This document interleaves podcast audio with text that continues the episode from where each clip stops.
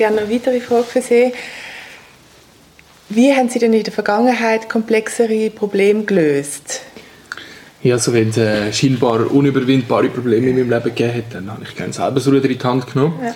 Das hat mich zwar den Tod gekostet, aber den habe ich natürlich gekonnt überwunden. Nur der ja. schwere Grabstein hat mich ein bisschen zu arbeiten gemacht. Ja, das kann ich mir vorstellen. Ja. ähm, ja, ich sehe, Sie haben sehr zielführende Lösungsansätze. Und was mich jetzt da wundern, was Ihre Strategie ist, um so Situationen zu Ihren Gunsten zu nutzen. Also ich bin die Auferstehung und das Leben, darum äh, liegt mir das Überwinden vom Tod natürlich im Blut. Okay. Mhm. Ja, sehr spannend, was Sie uns da ähm, zu sagen haben. Ja. Und wir würden gerne unter vier Augen kurz besprechen und Ihnen dann nachher unsere Entscheidung mitteilen. Super, ja. Ja, dann bis später.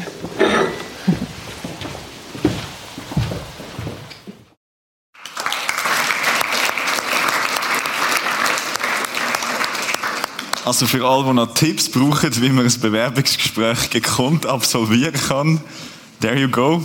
Äh, ich bin immer wieder beeindruckt. Ähm, ich, stelle mir es noch anspruchsvoll vor, so, wenn du so die HR-Tante bist, die da muss Jesus interviewen. Ähm, genau, wir sind mit in der Serie. Jesus, kennst du? Und das ist auch mal eine gute Frage. Kennst du Jesus? Ich könnte man sich schon mal stellen, wenn man nicht weiß, was sagen im Anschluss an Gottesdienst, wenn er so lost im Foyer rumstehen und nicht wissen, mit wem reden, kann einfach mal jemanden anhauen und sagen, hey, Jesus, kennst du? Ähm, so als Icebreaker. Yes? Hey, wir feiern heute Taufe, Leute. Wie legendär ist das?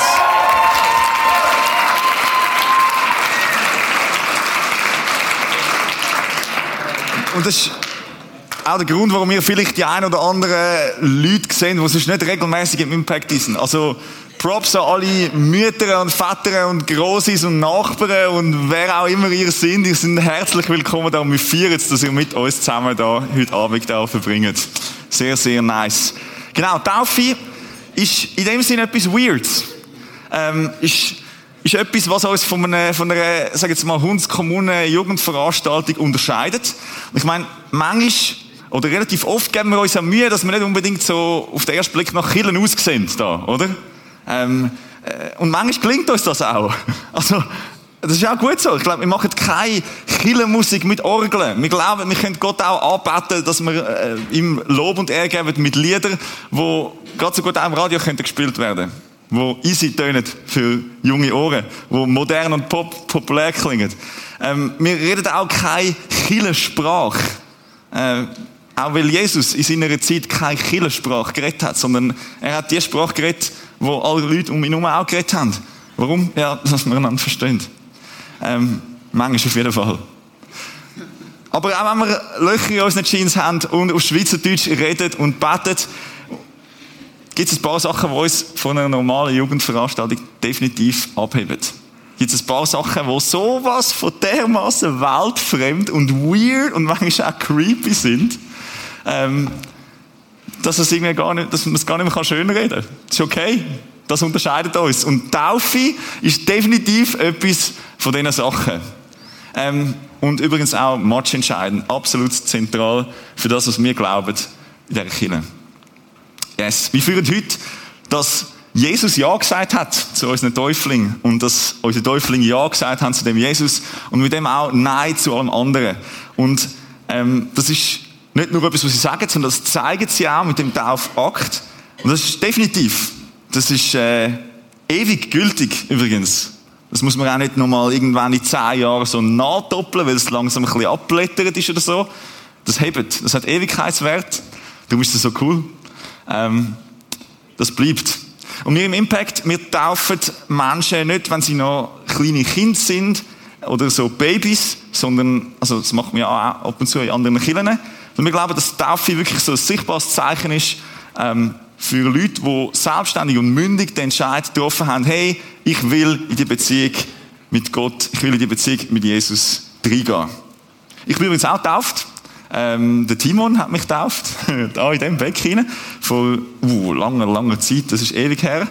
Ähm, und bei mir, ich, ich nicht so die typische Bekehrungsstory, wie man damals gehört, oder? Mein Leben ist komplett am Arsch. Und dann ist Jesus in mein Leben gekommen, dann ist alles anders geworden.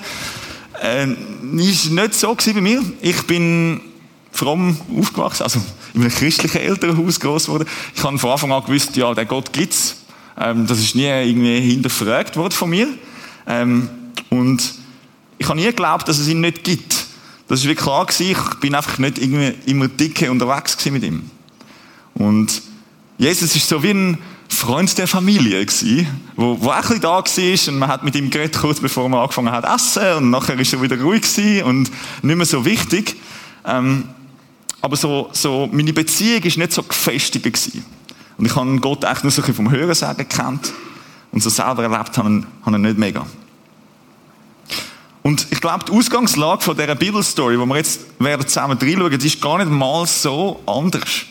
Ähm, es hat eine Familie gegeben in Bethanien vor 2000 Jahren, das ist nahe von Jerusalem. Ähm, und Jesus ist auch ein Freund von der Familie gewesen. Ein Bekannter, der ist oft ein- und ausgegangen. Ähm, und plötzlich ist aber eine Nachricht gekommen. Er hat gesagt, hey, unser Bruder, der Lazarus, der ist sterbenskrank. Und bei denen, die jetzt am ICF Musicals waren, bei denen klingelt es schon, ah, ich kenne die Story. ja, Spoiler Alert, das ist der, der von den Toten auferweckt wurde, ist richtig. Ähm, sorry fürs Spoilern. Auf jeden Fall, so etwas Ernstes ist passiert und die Family hat nicht nur den Family-Freund Jesus gebraucht. Die Family hat, hat den Heiler Jesus gebraucht. Die Family hat den potenten Jesus gebraucht, der etwas auf dem Kasten hat. Der nicht nur dabei ist und der tröste Jesus ist. Und der Jesus hat auf sich warten lassen. Und der Bruder, der Lazarus, ist gestorben. Und der Jesus ist spät gekommen. Und die Geschwister, die, die zwei Schwestern, Maria und Martha, die haben nicht gewusst, wie die Story ausgeht. Ähm, sie, sie haben nur gewusst, dass der Tod schneller war als Jesus. Dass das Leiden schon da ist. Und die Familie war am Trauern. Und ab dem Moment gehen wir in den Text hinein.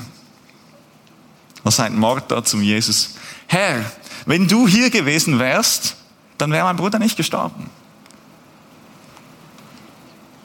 Jesus, du hast einen Fehler gemacht. So wie es aussieht, hast du es nicht im Griff. Ähm, hat auch Zeit in meinem Leben gegeben, wo ich, wo ich das wie so mal zum ersten Mal Gott ehrlich vorgeworfen habe. Wie gesagt, hey, ich, ganz ehrlich, ich glaube, du hast es nicht im Griff. So wie es jetzt gerade aussieht, sieht es aus, als hättest du es nicht im Griff. Wenn du nämlich da gewesen wärst, dann wäre das gar nicht passiert. Ich bin in die Kirche gegangen, in meiner Kindheit, die ganze Kindheit lang. Ich habe dort Leute gesehen, wie sie Gott dankt haben für alles. Wie wir am Anfang Lieder gesungen haben. Schon, schon als kleiner, kleiner Knusti bin ich der gewesen. Yeah, yeah, Jesus ist grösser. Oder? Und, und ich habe das so wie mitgemacht. Aber irgendwann bin ich an einen Punkt gekommen, weil das hat mir niemand vorgelebt. Ich habe gedacht, alle sind irgendwie happy drauf, wenn sie mit dem Jesus unterwegs sind. Und Leid gibt es gar nicht. Das ist so nebensächlich. Aber ich bin an einen Punkt gekommen, ich gemerkt habe, hey, wenn der Jesus wirklich real ist, dann muss ich anfangen, ehrlich zu sein mit dem Typ. Weil sonst wird das nie etwas. Und ich habe ihm gesagt, hey, wenn du da gewesen wärst, dann wäre der ganze Schlamassel nicht passiert. Auch Martha war ehrlich zu Jesus. Das ist ein erster guter Schritt. Und wie wohltuend ist der zweite Satz, oder? Ihr könnt lesen, aber ich weiß, dass Gott dir auch jetzt keine Bitte abschlagen wird. Hm. Jetzt könnte man sagen, ja, die ist so fromm, die hat sogar in, der, äh, in dem Trauerprozess, wo sie ihren Brüder gesehen hat, sterben, ähm, hebt sie noch fest an dem Glauben an Gott. Pff, ganz ehrlich, ich glaube, das ist äh, einer der heuchlerischsten Sätze, die wir in der Bibel lesen können. Ich glaube, das war so ein fromm eintrainierter Satz. Gewesen. Sie hat gewusst, sie steht vor Jesus. Und da kannst du ja jetzt nicht einfach so voll offensiv reingehen. Da musst du noch irgendeinen so einen, frommen, gelernten Satz einschieben von, ah, ich weiß, Gott wird dir schon nichts abschlagen, aber eigentlich bin ich mad, dass du nicht früher da bist. Und es tut mir so gut, zum checken, dass Leute, die auch mit Jesus unterwegs sind, auch nicht perfekt sind. Dass die auch wie noch die fromme Etikette irgendwie versucht haben aufrechtzuerhalten, weil sie Schiss haben, zum real, real sein. Yes, kann sein, dass ich der Martha Unrecht tue mit dem, aber das ist echt so, dass es mit mir gemacht hat. Das Coole ist, wie sanft Jesus mit dem, mit dem, mit den Zweifeln umgeht in dem Kontext. Er geht gar nicht groß drauf ein, sondern er sagt, hey, dein Bruder wird auferstehen. Ich weiß, dass er auferstehen wird, entgegnet Martha. Bei der Auferstehung am letzten Tag. Martha vertreibt es fast nicht, im Hier und Jetzt zu sein, oder? Jesus redet ihr zu, hey, dein Bruder wird auferstehen. Was für ein crazy Statement, aber ich meine, es ist immerhin Jesus. Aber Martha lässt den Gedanken gar nicht zu.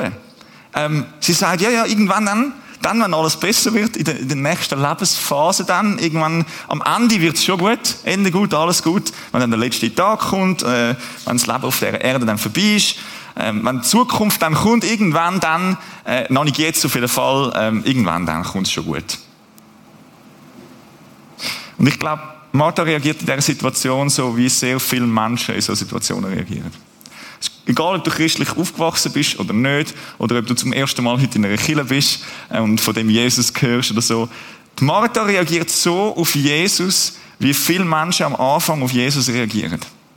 Weil sie werfen Jesus Sachen vor, wo in ihrer Vergangenheit liegen. Und ich sage nicht, dass das falsch ist, im Gegenteil. Jesus kann es handeln. Er ist wahrscheinlich der Einzige, der es handeln kann, wenn man ihm etwas vorwirft. Aber das ist so ein heilsamer Prozess, zum ehrlich sein mit Gott. Und Martha wirft Jesus nicht nur Sachen vor, die in der Vergangenheit liegen, sie vertröstet Zusagen von Jesus auch in die Zukunft. Okay? Haben Sie es gecheckt? Also, entweder alles in der Vergangenheit, die Vorwürfe der Vergangenheit schmeißt sie Jesus an und Zusagen, die kommen irgendwann in die Zukunft. Aber im Hier und Jetzt, da kann sie es irgendwie nicht nehmen, die gute Martha. Und vielleicht, vielleicht geht es dir gerade jetzt auch so. Wenn du von diesen Sachen hörst und sagst, ja, wunderbar, ich bin ein bisschen frustriert von dem Jesus, ähm, für den habe ich ehrlich gesagt nur Vorwürfe übrig. Hm, vielleicht ist meine Hoffnung genau in dem Moment gestorben, wo meine Erwartungen an Gott enttäuscht worden sind. Ähm, das ist ein Zeitchen her und Seitdem habe ich eigentlich abgeschrieben. Ich gehe noch ein bisschen killen, weil da meine Kollegen sind, aber ehrlich, mit dem Jesus innerlich so, ne. Oder du hast deine Hoffnung auf den Sankt Nimmerleinstag verschoben. Irgendwann dann in der Zukunft. Ähm, am Ende der Welt. Auf jeden Fall nicht nächstens. Und erst gerade nicht jetzt, auf jeden Fall. Am Ende kommt es gut. Auch wenn es bis dahin scheiße ist. Und die Antwort von Jesus genau auf diese Haltung ist brutal offensiv. Und ich liebe es. Er sagt, hast du wirklich das Gefühl, ich habe einen Fehler gemacht? Er sagt, hast du wirklich das Gefühl, die Auferstehung ist irgendein Event, wo in der Zukunft liegt? Irgendetwas, wo mal passieren muss, wenn die Zeit reif ist? Ja, natürlich. Nein, gute Frau. Ich, ich bin's. Ich bin die Auferstehung und das Leben. Wer an mich glaubt, wird leben, auch wenn er stirbt. Bam. Der Event, wo du deine Hoffnung irgendwann auf die Zukunft setzt, der nächste Lebensabschnitt, wo dir all das bringt, was du dich irgendwie ersehnst, all das wann und wann und wann, das bringt dir kein Leben. Das bringt dir nur Tod. Das tötet so dermaßen, das bringt dir einen Hassel und einen Frust und all dieses Härte, Härte, Fahrradkette. Wärst du nur früher dran gewesen, Jesus, dann wäre das und das und dieses nicht passiert. Auch das bringt dir kein Leben. Das bringt dir nur Bitterkeit. Und das, was du suchst, das, was wir alle suchen, das ist echte Leben. Das, was wir suchen, ist Leben. Und dort, wo es tötet, dort brauchen wir umso mehr Leben. Wir suchen Hoffnung im Tod. Wenn es uns gut geht, brauchen wir keine Hoffnung. Aber dort, wo es tötet, dort brauchen wir Hoffnung. Dort suchen wir Auferstehung, wo etwas schon begraben ist. Oder? Und das ist nicht in einer möglichen besseren Zukunft. Und das ist nicht in einer möglichen besseren Vergangenheit. Das ist im Hier und Jetzt, in einer persönlichen Beziehung zu dem Jesus, der selber sagt, er ist das Leben. Und das war bei mir der Punkt, wo ich mich entschieden habe, zu mich taufen lassen. Ich wollte nicht auf etwas warten. Ich wollte auch nicht etwas nachtrauen. Ich wollte jetzt, in dem Moment, wollte ich die Hoffnung an meinem eigenen Lieb erfahren. Und jetzt, in dem Moment, wollte ich die Hoffnung Vollgas auf Jesus setzen. Ich will nicht erst in der Zukunft leben. Ich will auch nicht erst in der Vergangenheit leben. Wer an mich glaubt, wird leben, auch wenn er stirbt. Wer eine Beziehung mit dem Jesus hat, wer mit ihm lebt, wer mit ihm Gespräch führt, das nennt man sonst auch Beten übrigens, für die, die es nicht gewusst haben, wer auf ihn vertraut, dass er seine Versprechen wirklich haltet. Der, der sich eigentlich, sagen wir mal so, der, der sich so verhaltet, als wäre der Jesus real.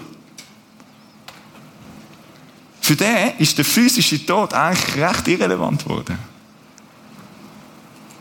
Oder wenn der Tod das Ende ist, dann ist alles, was vorher passiert, nichts anderes als ein, sagen wir mal so, 70- bis 80-jähriger Sterbeprozess.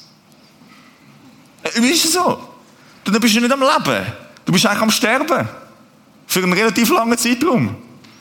Vielleicht geht es noch ein bisschen, aber, aber der Tod ist endgültig. Für dich. Und das wird die heftigste Veränderung sein, die noch auf dich zukommt. Der Tod. Okay? Und wer im Glauben an mich lebt, wird in Ewigkeit nicht sterben.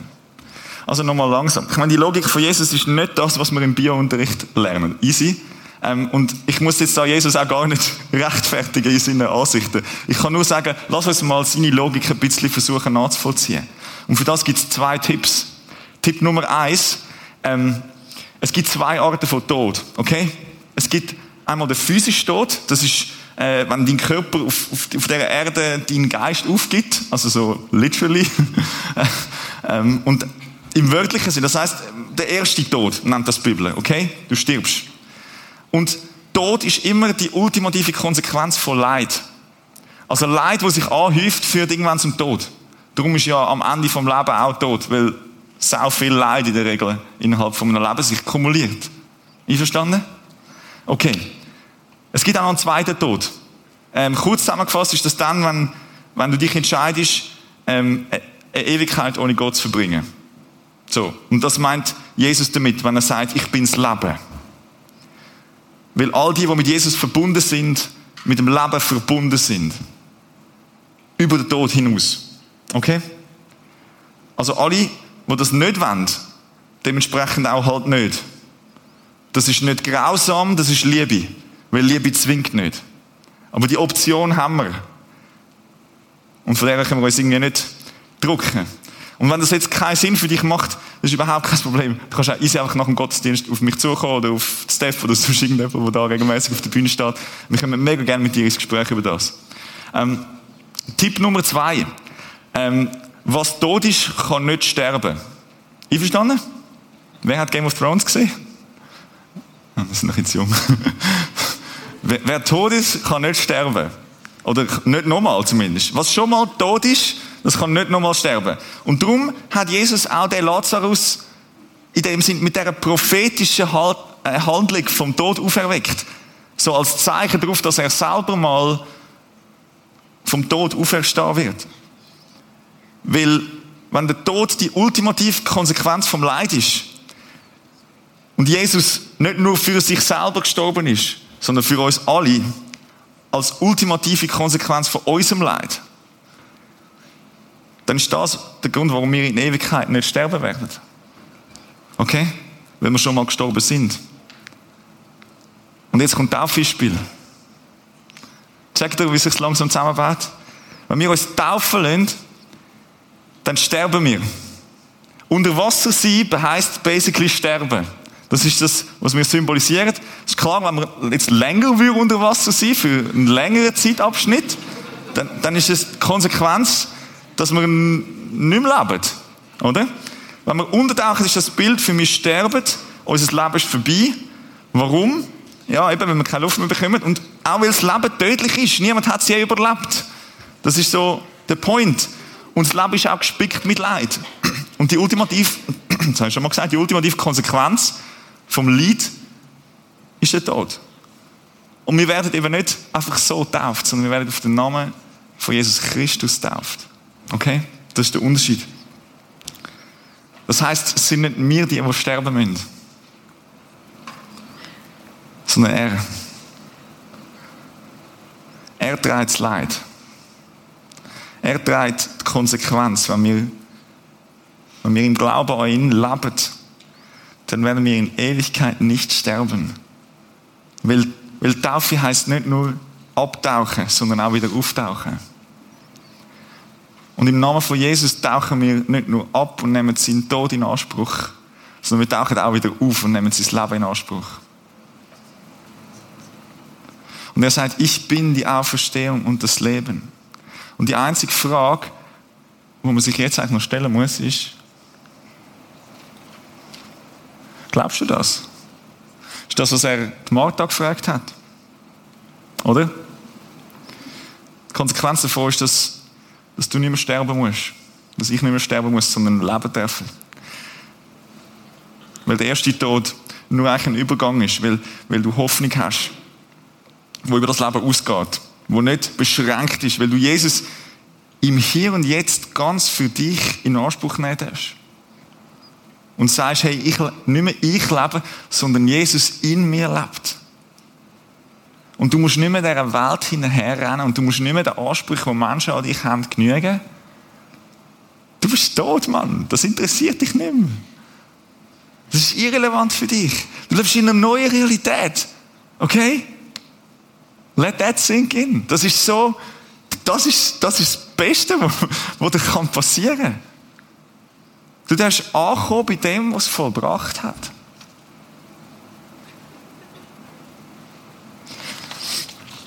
Ja, muss ich dann das alles genau verstehen, was du jetzt gesagt hast, dass ich da mitmachen darf? Muss ich jetzt das können nachvollziehen, das mit dem Sterben und Zeugs und Sachen? Muss ich das auch so erklären? Oder was muss ich dann machen, um qualifiziert genug zu sein, um, jetzt da für das neue Leben können EQen? Das ist eigentlich schon eine Frage, die man sich muss stellen muss. Was, was braucht es dann? Ähm, und ich finde es immer wieder herausfordernd, um die Frage zu probieren beantworten. Aber ich glaube ganz ehrlich, ich weiß nicht, wie viel Martha begriffen hat, wo Jesus ihr das erklärt hat. Weil ihre Antwort auf die Frage, glaubst du das, war,